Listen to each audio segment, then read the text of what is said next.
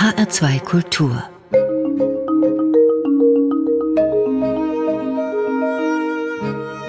Doppelkopf Heute am Tisch mit dem Rechts- und Sozialpsychologen Roland Imhoff. Gastgeber ist Thomas Plaul. Roland Imhoff ist Professor für Sozial- und Rechtspsychologie an der Johannes Gutenberg Universität Mainz. Unter anderem beschäftigt er sich seit vielen Jahren mit dem Thema Verschwörungstheorie und er gehört zur Task Force Verschwörungstheorien der Deutschen Gesellschaft für Psychologie. Das klingt ein wenig nach Hollywood. Herr Imhoff, welche Aufgaben nimmt denn diese Task Force Verschwörungstheorien wahr?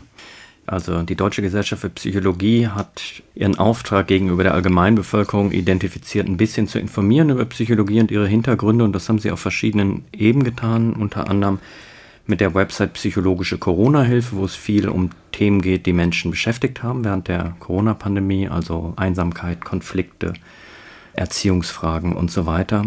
Und der Vorstand der Deutschen Gesellschaft für Psychologie hat eben auch innerhalb dieser Corona-Pandemie Verschwörungstheorien oder den Glauben daran als ein relevantes psychologisches Thema identifiziert, das viele Menschen beschäftigt und wo viele Menschen ein Bedürfnis danach haben, aus wissenschaftlicher Perspektive Informationen darüber zu erhalten. Und vor dem Hintergrund hat sich diese Taskforce konstituiert und hat bislang vor allem zwei Dinge gemacht. Das eine ist sogenanntes Neudeutsch FAQ auf der Website der DGPS erstellt. Das heißt, Fragen, die viele Menschen zum Thema Verschwörungstheorien haben, versucht auf Basis der uns verfügbaren Evidenz zu beantworten.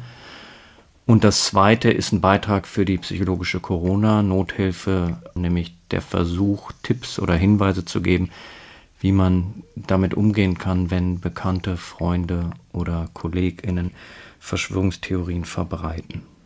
Da kommen wir bestimmt auch noch mal zurück in der Sendung, wie man sich dann verhält. Jetzt reden wir von Verschwörungstheorien.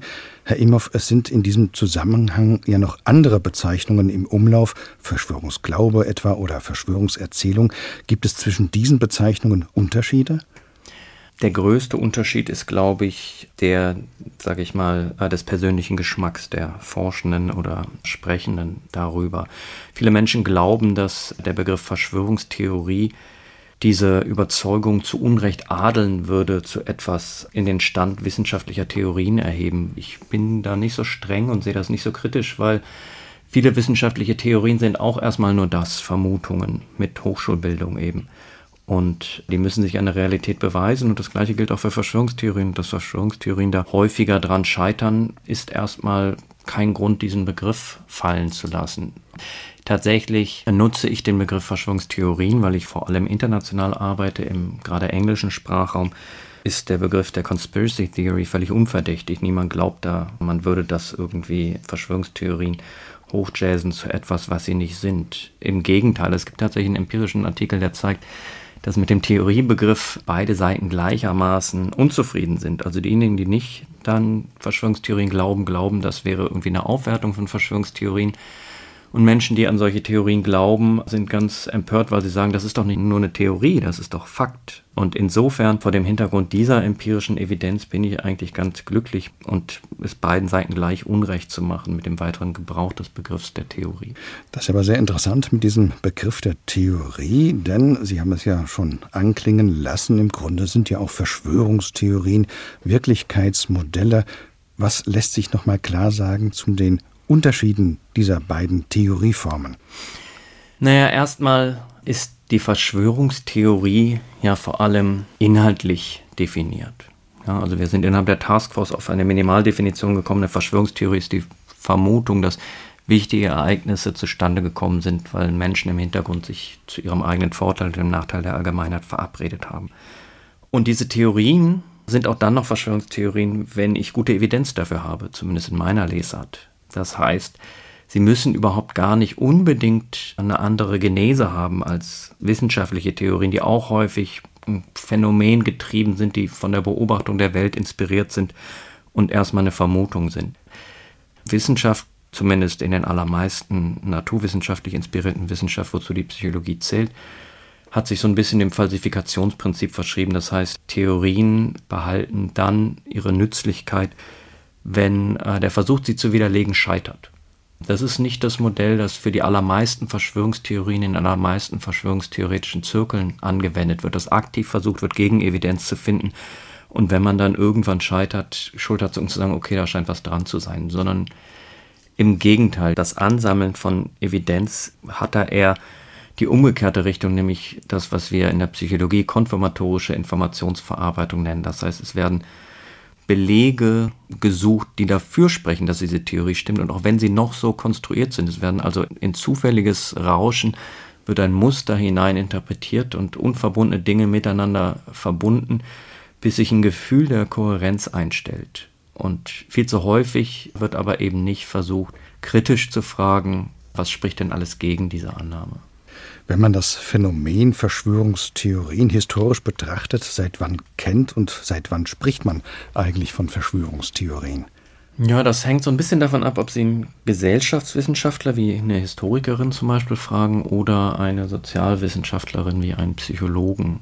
Die Gesellschaftswissenschaftlerinnen pochen immer darauf, Verschwörungstheorien sind Theorien über das Funktionieren von Gesellschaft und dafür braucht es einen Begriff von Gesellschaft, von auch öffentlichem Diskurs und Auseinandersetzen und Ringen um Deutungshoheit und das können wir erst annehmen ab der Aufklärung.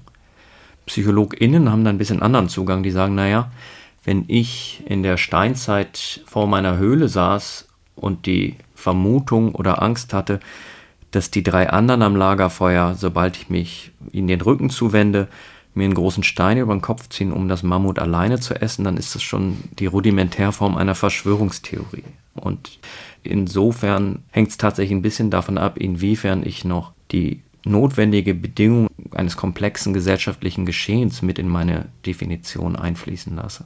Lassen sich trotzdem Unterschiede ausmachen, wenn man jetzt Verschwörungstheorien des 21. Jahrhunderts vergleicht mit Verschwörungstheorien des 18. oder 19. Jahrhunderts? Na, ich meine, ein ganz deutlicher Unterschied ist zumindest, sag ich mal, in der sogenannten westlichen Welt zu beobachten, dass nämlich Verschwörungstheorien heutzutage das sind, was Geisteswissenschaftler heterodoxes Wissen nennen. Also die sind so ein bisschen am gesellschaftlichen Rand angesiedelte, der offiziellen Version widersprechende Minderheitsmeinungen. Das ist aber historisch gesehen relativ junges Phänomen. Für den größten Teil der Geschichte waren Verschwörungstheorien Herrschaftshistorik und orthodoxes Wissen. Ja, wir kennen das sehr deutlich von der NS-Propaganda und ihrer Behauptung einer jüdischen Weltverschwörung, aber das gibt es auch eine Nummer kleiner, zum Beispiel nahezu allen Reden amerikanischer US-Präsidenten bis zum Zweiten Weltkrieg werden Verschwörungstheorien bemüht darüber, wie sich die Feinde im Geheimen zusammentun, um Amerika zu schaden. Insofern hat sich die Sprechposition auf jeden Fall deutlich geändert. Allerdings ist das keine notwendige Aspekt von Verschwörungstheorien. Ja, es gibt nach wie vor Verschwörungstheorien, die von einer Position der Macht und der Herrschaft und des gesellschaftlichen Mainstreams geäußert werden. Donald Trump war ein gutes Beispiel. Die polnische Regierung ist ein gutes Beispiel und auch Wladimir Putins Russland ist ein gutes Beispiel, dass die Annahme, dass Verschwörungstheorien immer einer offiziellen Version widersprechen und nur von einer kleinen verrückten Minderheit geäußert werden, tatsächlich eine relativ luxuriöse Position ist. Jetzt haben wir ja heute oft das Gefühl, im Zusammenhang mit der Pandemie, aber auch im Zusammenhang jetzt mit Krieg, dass es viel mehr Verschwörungstheorien gibt. Ist das wirklich der Fall oder sind sie einfach nur sichtbarer geworden? Das ist sehr schwierig zu quantifizieren und ich würde zumindest bestreiten, dass wir gute Evidenz dafür haben, dass die Anzahl oder auch nur die Verbreitung oder der Glaube an Verschwörungstheorien substanziell zugenommen hat die letzten Jahre. Das wurde gerade im Rahmen der Pandemie viel kolportiert und hat ja auch einen stimmigen Eindruck gemacht, wenn wir die Zeitung aufgeschlagen haben. Allerdings gibt es eine Reihe mittlerweile von zusammentragbaren sozialwissenschaftlichen Studien, die, wenn überhaupt, das Gegenteil zeigen. Also erstmal hat sich der Verschwörungsglaube innerhalb der Pandemie nicht verändert, ist nicht angestiegen. Und es gibt eine Studie der Adenauer Stiftung, die sogar einen Rückgang dieser Weltsichten von vor der Pandemie zu in der Pandemie zeigt. Analoge Daten gibt es bei den sogenannten Mittelstudien oder auch in amerikanischen Daten, dass wenn sich überhaupt was verändert hat innerhalb oder durch die Pandemie, es einen Rückgang dieser häufig wissenschaftsskeptischen oder feindlichen Weltsicht angeht. Und das passt nicht so gut zusammen damit, dass mit Querdenken und anderen Bewegungen Verschwörungstheorien auf einmal in aller Munde waren und alle das Gefühl hatten, jetzt ist das ein gesellschaftliches Phänomen, das unglaublich Zulauf erfährt. Wenn ich jetzt Medienschelte betreiben wollte, könnte ich sagen, das ist ein Aufmerksamkeitszuwendungsproblem. Ja, zu Beginn der Pandemie im Mai 2020, als es aus medialer Sicht wirklich saure Gurkenzeit gab und nichts zu berichten gab, außer die tägliche Pressekonferenz des RKIs mit Herrn Wieler, da haben sich natürlich viele Medien sehr begeistert drauf gestürzt, wenn 200 Zausel in Stuttgart um den Schlossplatz rennen und haben damit vielleicht auch ein gesellschaftliches Phänomen groß gemacht, das ohne mediale Zugabe gar nicht so groß geworden wäre. Ganz wichtig ist in diesem ganzen Prozess das Internet und die sozialen Plattformen. Tragen die zur Verbreitung von Verschwörungstheorien bei, zur schnellen Verbreitung, auch vielleicht zur unkritischen Aufnahme? Also die einfache Antwort ist, das tun sie mit Sicherheit, weil die sozialen Medien und das Internet auch zur Verbreitung und unkritischen Aufnahme von Katzenvideos beitragen und von koreanischen Barbecue-Rezepten. Und insofern ist das Gegenteil überhaupt gar nicht denkbar. Jede Information reist weiter und schneller in Zeiten des Internets und der sozialen Medien. Die eigentlich interessante Frage ist, haben Verschwörungstheorien in dieser Informationsumwelt einen asymmetrischen Vorteil? Reisen Verschwörungstheorien schneller und weiter als Katzenvideos und koreanische Barbecue-Rezepte. Und da muss man sagen, das ist nicht so klar. Die Evidenz ist nicht so erdrückend. Es gibt Hinweise darauf, dass Verschwörungstheorien zum Beispiel häufig einen höheren Unterhaltungswert haben. Die erzählen immer die bessere Geschichte. Verschwörungstheorien folgen ihrer narrativen Struktur, einer klassischen Tragödie oder einem Hollywood-Film mit Oberschurken im Hintergrund und Heldinnen und Helden, die den Plan zur Ergreifung der Weltherrschaft vereiteln können, indem sie ein Video auf YouTube posten. Insofern sind sie darauf angelegt, interessanter zu sein als die offiziellen Versionen, dass irgendein Virus zwischen irgendwelchen mir nicht bekannten Spezies mutiert. Aber es gibt ja auch das Phänomen der Anonymität des Internets. Das erleichtert es doch, dass Verschwörungstheorien sozusagen ungestraft und ungefiltert verbreitet werden. Das hat ja auch was mit Emotionalität zu tun, die dann im Internet ausgeschüttet wird. Ja, obwohl ich skeptisch wäre bei der Frage, brauche ich Anonymität, um die weiterzuleiten? Weil das ist so ein bisschen der, sage ich mal, in der Forschung vor fünf bis zehn Jahren noch dominante Blick, dass Verschwörungstheoretiker eigentlich so schüchtern verhuschte Loser sind, die sich anonym diese Geschichten zustecken. Tatsächlich steckt aber für viele sehr großer missionarischer Eifer und auch das Gefühl der Überlegenheit da drin, nämlich die Welt zu durchschauen und, und ein Wissen errungen zu haben, das den allermeisten, den sogenannten Schlafschafen, verborgen bleibt, weil sie zu naiv sind und sich an der Nase herumführen lassen. Insofern, wenn ich dieses Motiv ernst nehme, dann macht es gar nicht so viel Sinn, diese Theorien anonym weiter zu verbreiten, sondern im Gegenteil. In der vollsten Überzeugung und missionarischen Eifer werden die zum Teil propagiert und, und weitergeleitet. Ein bisschen anders, und das muss man natürlich auch einschränkend sagen, und da verlasse ich auch die Komfortzone meiner Disziplin der Psychologie, aber wir haben inzwischen sehr viele gute Evidenz, dass viele Verschwörungstheorien aus anderen Motiven entwickelt und gestreut werden als aus Verschwörungsglauben. Ja, da kann man bei russischen Trollfabriken und ihrem Ziel, westliche Diskurse über Falschmeldungen zu destabilisieren, anfangen. Und da hört es aber nicht auf. Es gibt auch viele einzelne Player, die knallhart finanzielle Interessen haben, die YouTube-Kanäle betreiben, die angeschlossene Merchandising-Shops betreiben und zum Teil sogenannte alternative Heilmittel vertreiben, Schlangenöl oder Honig gegen 5G-Strahlung und all so etwas. Das heißt, die Gemengelage ist ein bisschen komplexer und nicht jeder, der oder die eine Verschwörungstheorie entwickelt oder verbreitet, tut das notwendigerweise nur, weil er oder sie davon überzeugt ist. Man muss natürlich auch sagen, das Internet, um mal etwas Positives über das Internet zu sagen, gibt uns natürlich auch die Möglichkeit, Verschwörungstheorien leichter als solche zu entlarven, weil wir eben über das Internet auch viel Zugang haben zu Wissensinhalten, Wissensquellen, die Verschwörungstheorien kritisch Beäugung, es gibt Verifizierungsinstrumente. Also im Grunde ist das eine spannende Geschichte. Genau, also ich meine, was wir durchaus sagen können, ist, dass sich Wissensproduktion oder auch der Diskurs demokratisiert hat mit den sozialen Medien. Wenn man jeder etwas sagen, der oder die eine qualifizierte oder eben auch nicht so qualifizierte Meinung hat. Das ist natürlich erstmal eine Errungenschaft, ist aber komplexer, äh, die Spreu vom Weizen zu trennen. Und das Internet hält dafür zwar vermeintlich Quellen bereit, aber das ist auch keine einfache Aufgabe, weil letztendlich ich natürlich dem Faktenfinder und dem Faktenfuchs auch erst einmal das Vertrauen schenken muss, dass das, was sie dort aufklären und was sie dann finden, die Wahrheit ist, das heißt eine adäquate Beschreibung der Wirklichkeit. Und da ist es auch ein bisschen die Krux bei verschwörungstheoretischen Weltbildern, weil das zeigt die Forschung, dass die sich vor allem darin unterscheiden, wem sie Vertrauen und Glauben schenken. Und das ist auch der Grund, warum wir mit Verschwörungsgläubigen sehr schlecht über die Fakten diskutieren können, weil 99,9 Prozent der Fakten, die mir zur Verfügung stehen, die habe ich nicht in erster Hand erfahren. Ja, die Naturgesetze, die Tatsache, dass sich die Erde erwärmt, wie ein Auto funktioniert oder was im 30-jährigen Krieg passiert, das habe ich alles aus Quellen. Habe ich vom Bericht des Intergovernmental Panel on Climate Change, habe ich aus den Schulbüchern, habe ich aus den öffentlich-rechtlichen Medien oder eben aus den Qualitätspresse oder wissenschaftlichen Fachartikeln. Wenn ich jetzt aber gewissermaßen den epistemischen Gesellschaftsvertrag, dass das, was diese Quellen behaupten, stimmt, aufkündige und sage, das ist alles Lügenpresse, das dient alles nur der Verschleierung der wahren Interessen der Mächte im Hintergrund, dann habe ich keinen Grund mehr, diesen Quellen zu vertrauen, und dann habe ich aber auch keinen Grund mehr, den Faktenfindern und Faktenchecks eben genau dieser Quellen mehr zu vertrauen. Und das wird ein bisschen bei der Medienkompetenz auch bei Jugendlichen geht das manchmal ein bisschen unter, weil denen wird beigebracht, naja, guck mal, das kannst du googeln und verifizieren und zweite Quelle und es gibt Faktenfinder.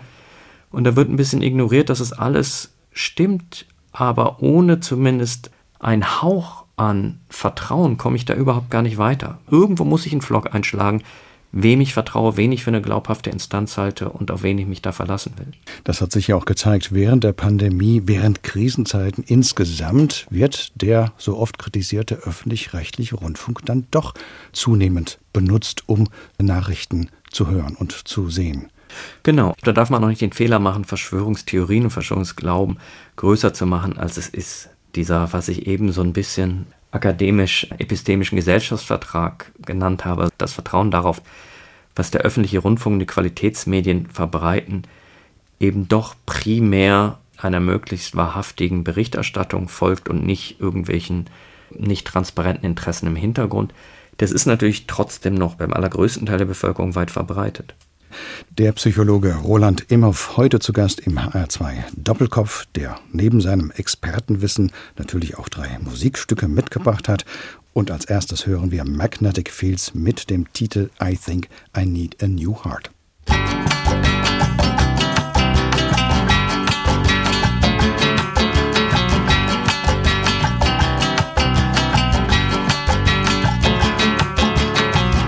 stand still. I can feel is the time standing still as you put down the keys and say, Don't call me, please. While the radio plays, I think I need a new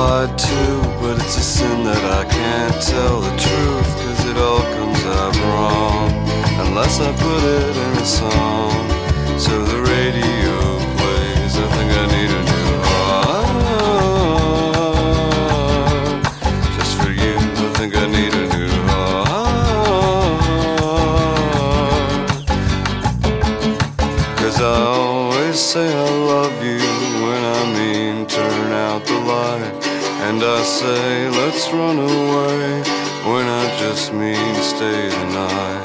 But the words you want to hear, you will never hear from me. I'll never say happy anniversary.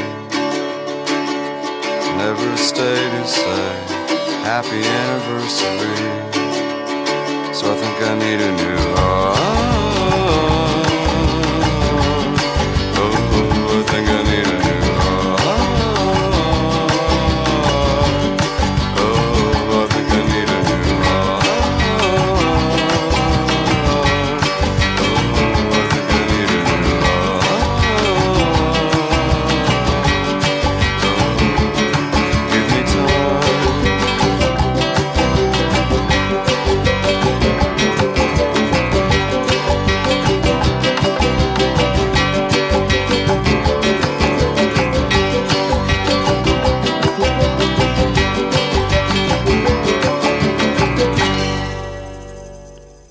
War Magnetic Fields mit I Think I Need a New Heart, gewünscht von dem Sozial- und Rechtspsychologen Roland Imhoff. Mein Name ist Thomas Plaul.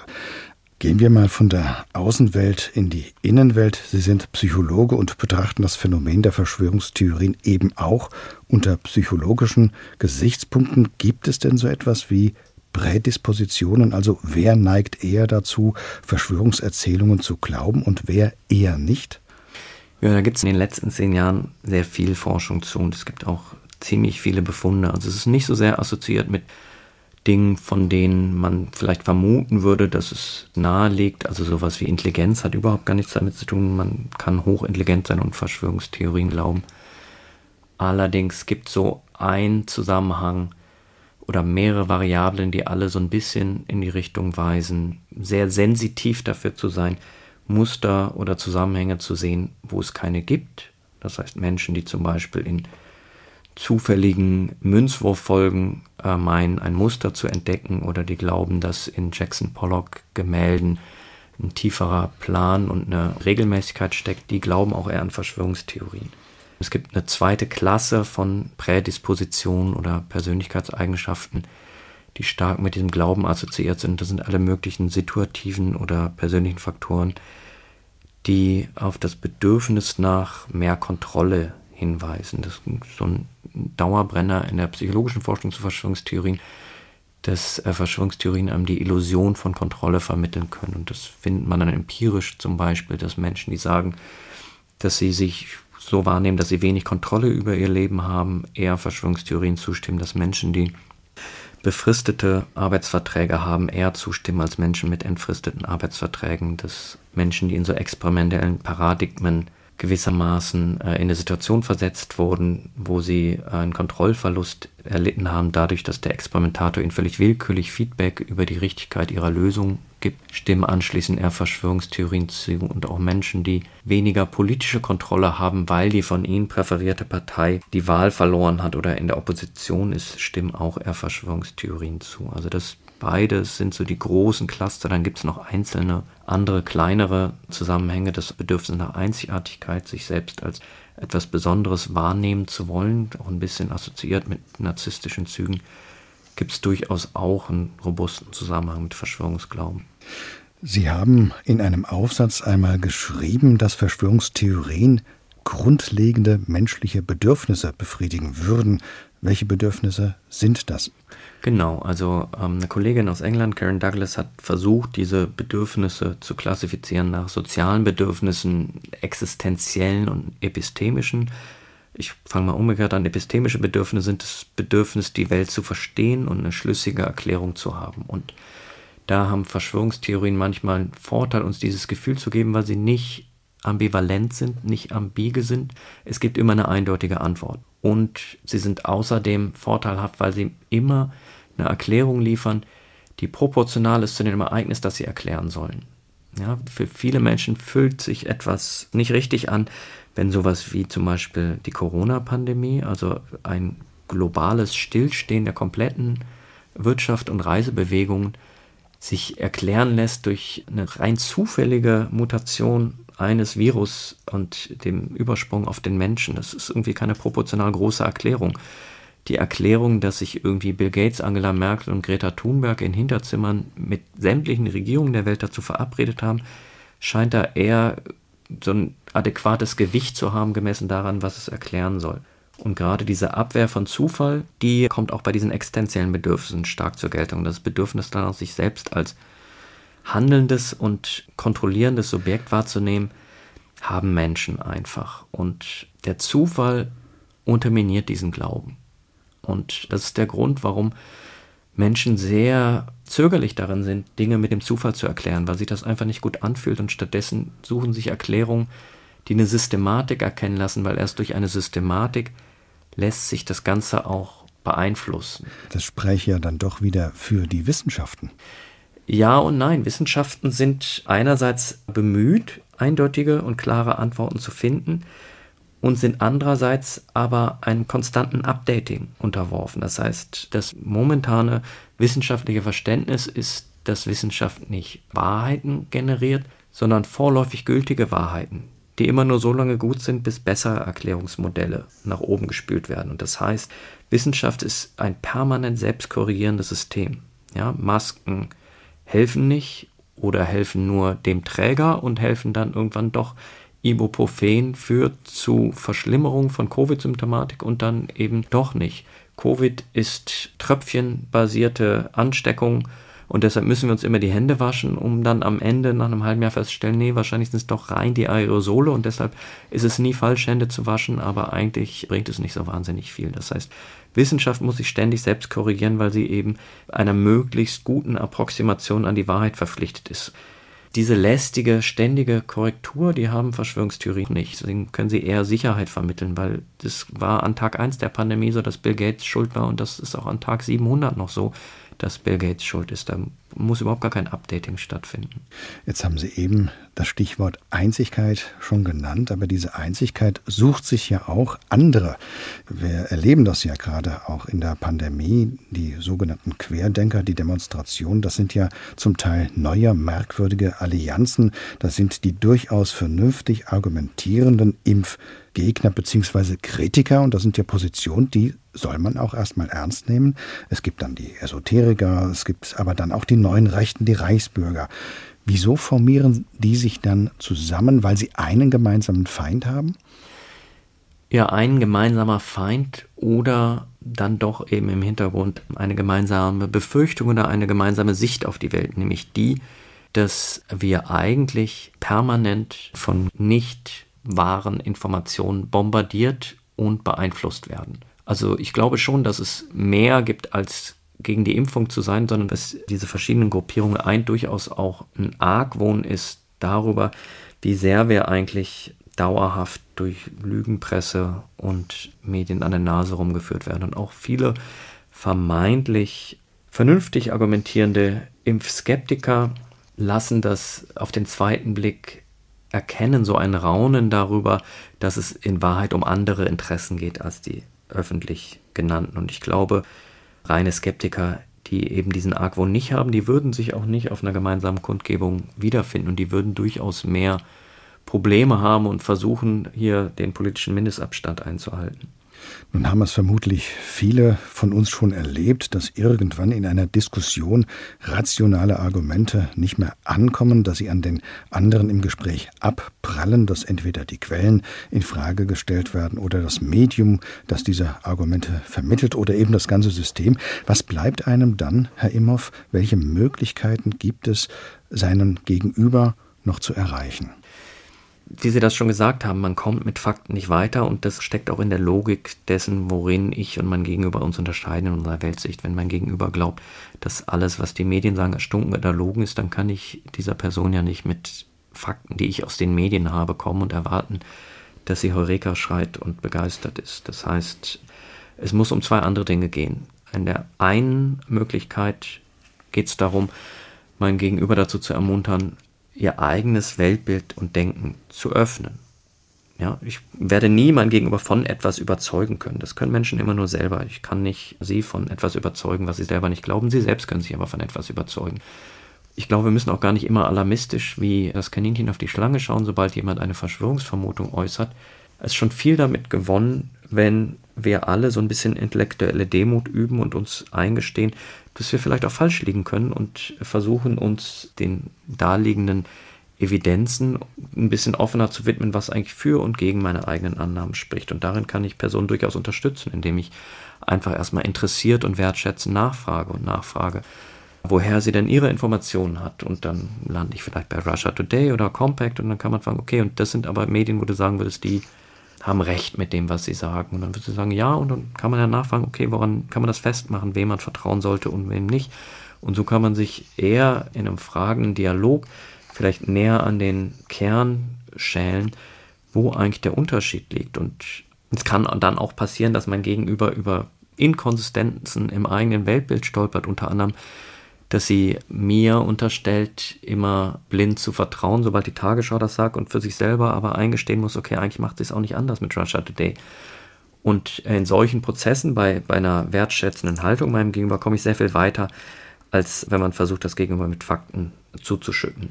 Wertschätzung das hat auch was mit Vertrauen zu tun. Wenn der Gegenüber Ihnen als Diskussionspartner eher vertraut, dann hat man auch einen besseren Zugang zu dem Gegenüber. Das mit Sicherheit. Aber dieses Gespräch würde ich ja auch nicht mit jemandem auf der Straße führen, in den allermeisten Fällen, sondern durchaus mit einer mir vertrauten Person. Und ich glaube, dieses Nachfragen, das funktioniert aber auch jenseits der allerengsten Beziehungen, weil Wertschätzung vermitteln kann man auch einer entfernten Tante, indem man da kritisch nachfragt, oder dem Onkel. Wofür es vielleicht engere Verhältnisse braucht, das ist die zweite Frage. Sie haben das eben angesprochen, die allermeisten Menschen stützen sich ja auf ein verschwörungstheoretisches Weltbild oder machen mit sich selbst aus vermutlich immer belogen und betrogen zu werden, nicht aus heiterem Himmel, sondern da geht es um unter Umständen auch frustrierte Bedürfnisse, um auch biografische Erlebnisse, die die Menschen haben, so ein bisschen verbittern lassen. Und bei engen Vertrauenspersonen kann ich natürlich besser versuchen zu identifizieren, was ist eigentlich das dahinterstehende Bedürfnis, das diese Person dazu bringt, sich diesen Verschwörungstheorien anzunähern und kann man dieses Bedürfnis vielleicht auch auf andere Art und Weise befriedigen. Ja, geht es da um Anerkennung oder geht es da um sozialen Anschluss und Bestätigung durch andere und kann man das vielleicht auch auf anderen Wegen und sozial verträglicher finden als in verschwörungstheoretischen Bubbles. Wenn Verschwörungstheorien, wie wir ja auch schon gehört haben, grundlegende Bedürfnisse des Menschen befriedigen, dann wird es sie wohl auch immer geben. Ja, und da glaube ich, sollten wir auch nicht die Hände beim Kopf zusammenschlagen. Man muss allerdings dazu sagen, und da sind wir als PsychologInnen manchmal sprachlich ein bisschen ungenau, die Theorie ist, dass die Aussicht auf Bedürfnisbefriedigung das ist, was Menschen dazu bringt, Verschwörungstheorien zu glauben. Ob Verschwörungstheorien dann aber tatsächlich erfolgreich darin sind, diese Bedürfnisse zu befriedigen, steht auf einem ganz anderen Blatt. Und da ist die wenige Evidenz, die es bislang gibt, relativ ernüchternd weil was die zeigt, ist, dass je mehr Angst Menschen haben, desto eher glauben sie an Verschwörungstheorien. Und wenn sie dann an Verschwörungstheorien glauben, führt das aber nicht dazu, dass die Angst beim nächsten Messzeitpunkt abnimmt, sondern zum Teil im Gegenteil wird das so eine eskalative Schleife. Und vieles, was manche Menschen sich vielleicht initial davon versprechen, bei Verschwörungstheorien zu finden, wird durch diese häufig nicht eingelöst. Roland Imhoff heute zu Gast im Doppelkopf in HR2 Kultur. Herr Imhoff, ich darf verraten, dass Sie sehr erfreut darüber waren, dass wir Ihnen Ihren zweiten Musikwunsch erfüllen können. Was ist denn für Sie so besonders und wichtig an diesem Stück Close to Distance von Gatsby Earshot? Es ist eine rein biografische Assoziation. Gatsby Earshot ist eine Band, die es mittlerweile nicht mehr gibt, die aus Bonn stammt, wo ich auch geboren bin und äh, auf deren Konzerten ich viel und gerne war und gute Erlebnisse gemacht habe.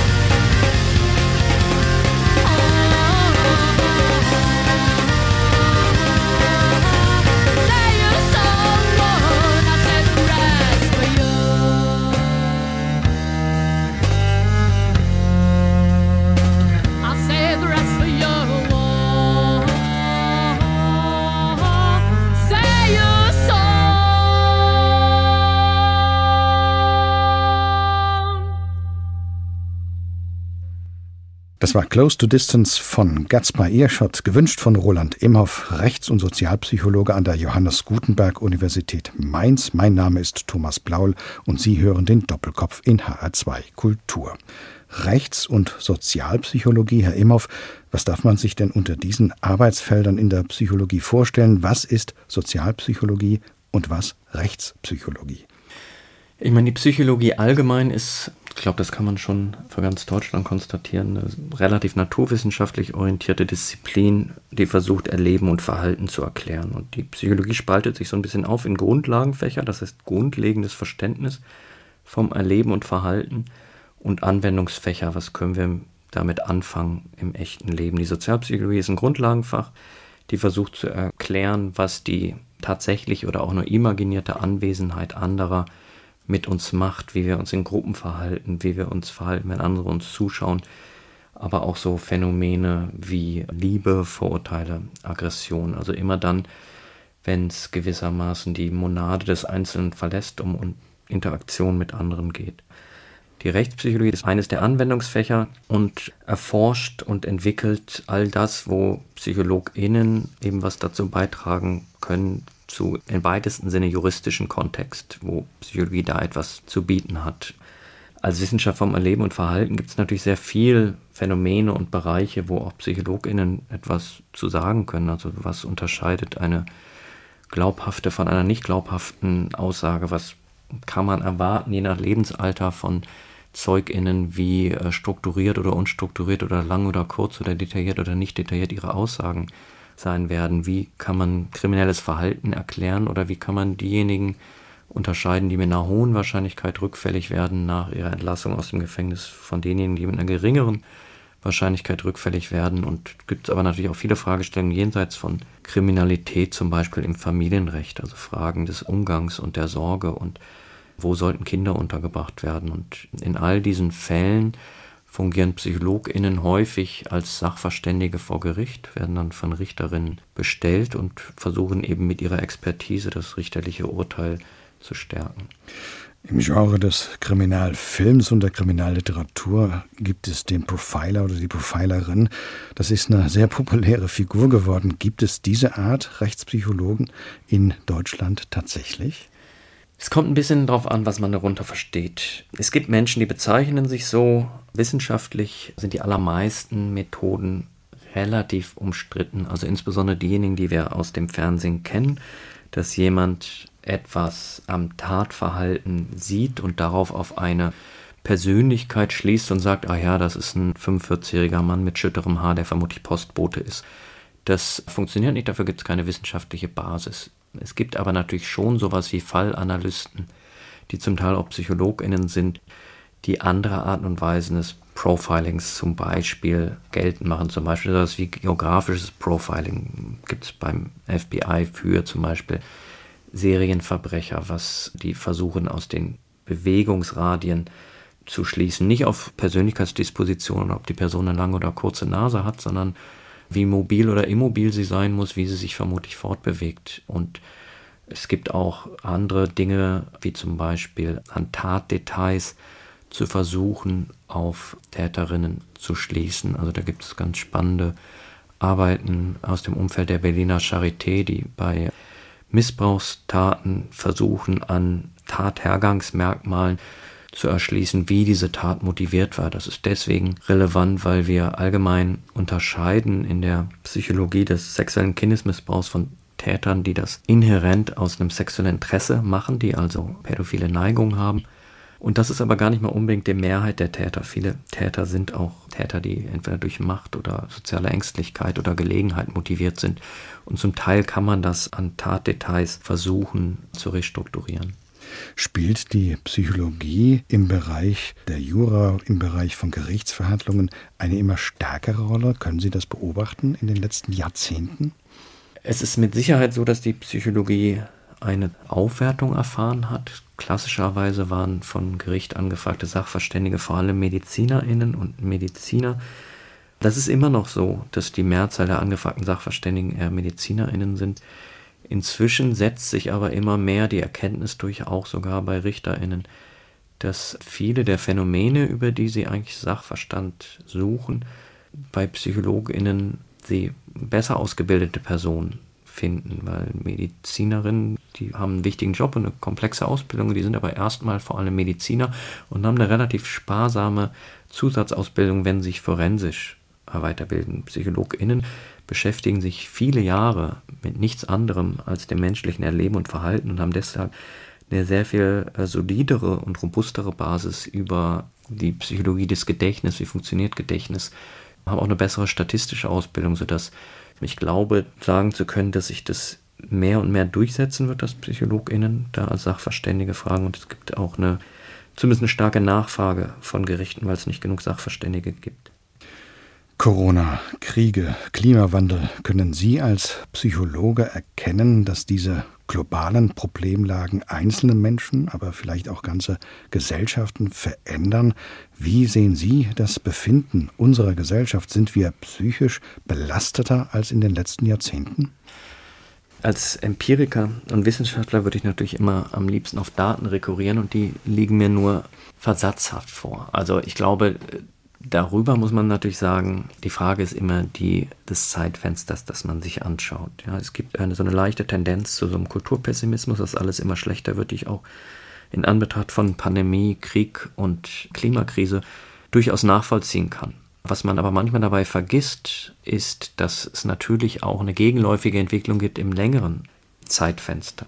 Ja, also wenn wir uns die Alphabetisierung über die letzten 100 Jahre anschauen, die Gesundheitsversorgung, die Bildung und wie viele Kinder eine Bildung erfahren, dann sind wir eigentlich immer noch auf einem relativ, eigentlich auf einer positiven Entwicklung. Zu all diesen Dingen sagt die Forschung, für viele Dinge ist der Mensch relativ resilient. Das heißt, Resilienz ist dieser Begriff, der kommt ursprünglich aus der Materialwissenschaft und beschreibt die Eigenschaft eines Materials, in seinen Ausgangszustand zurückzuspringen. Wenn ich einen Quader aus Gummi eindelle mit meinem Finger, dann springt er, sobald ich den Finger wegnehme, zurück. Und das ist die Metapher, die auch in der psychologischen Resilienzforschung so ein bisschen zugrunde liegt. Es gibt Menschen, denen widerfährt Schreckliches und die werden aber trotzdem nicht depressiv oder bilden eine psychische Störung aus.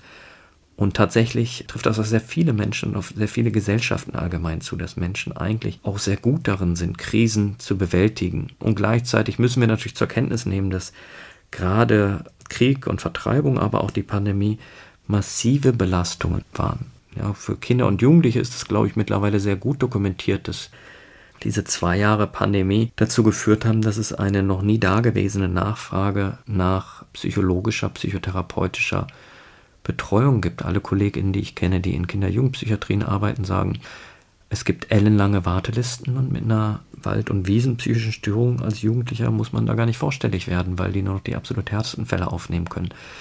Das heißt, gerade für Jugendliche in der kritischen Entwicklungsphase waren die letzten zwei Jahre hart und wir werden vermutlich auch noch lange mit den Folgewirkungen zu tun haben. Was könnten denn das für Folgewirkungen sein?